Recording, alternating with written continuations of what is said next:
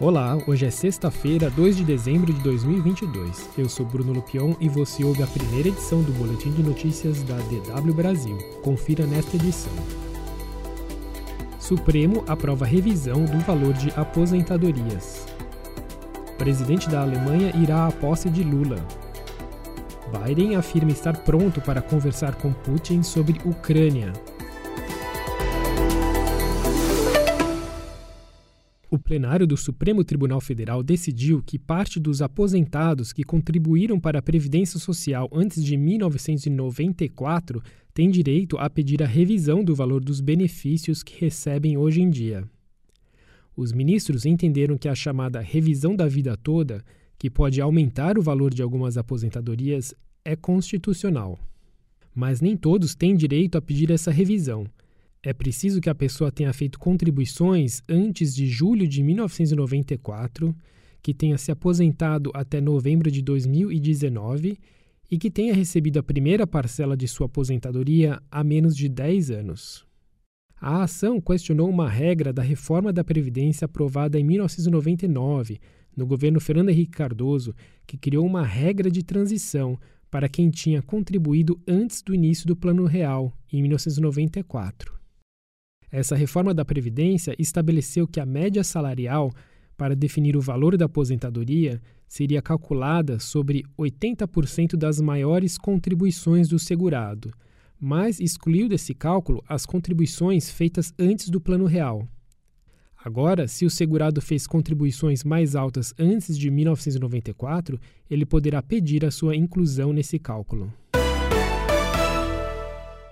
O Itamaraty já enviou os convites a chefes de estados para a posse do presidente eleito, Luiz Inácio Lula da Silva, e algumas autoridades estrangeiras começaram a confirmar presença. Uma autoridade que virá a Brasília em 1 de janeiro é o presidente da Alemanha, Frank-Walter Steinmeier. O gabinete do presidente alemão disse que ele virá para, abre aspas, prestigiar a transição democrática de poder no maior país da América Latina e, abre aspas, dar impulso a uma nova fase da parceria estratégica entre Brasil e Alemanha. O presidente da Argentina, Alberto Fernandes, e a presidente de Honduras, Xiomara Castro, também já confirmaram. Os Estados Unidos analisam se enviarão a vice-presidente Kamala Harris ou o seu secretário de Estado, Anthony Blinken. Antes da posse, Lula deverá reunir-se com Joe Biden nos Estados Unidos. E há uma saia justa para resolver. O presidente da Venezuela, o autocrata Nicolás Maduro, foi convidado para a posse, mas uma portaria assinada pelo presidente Jair Bolsonaro impede que ele entre no Brasil. E não há perspectiva que essa portaria seja revogada até o final do ano. Uma ação policial em duas favelas do Rio de Janeiro deixou pelo menos cinco homens mortos na quinta-feira. A Polícia Militar afirmou em nota que fez uma operação nas favelas do Juramento e do Chapadão, na zona norte do Rio, e que, quando estava saindo do local, houve tiroteio com supostos criminosos que vinham de uma outra favela, a Juramentinho. Segundo a polícia, dois homens morreram no local e três foram levados ao hospital, mas também morreram, e cinco fuzis foram apreendidos.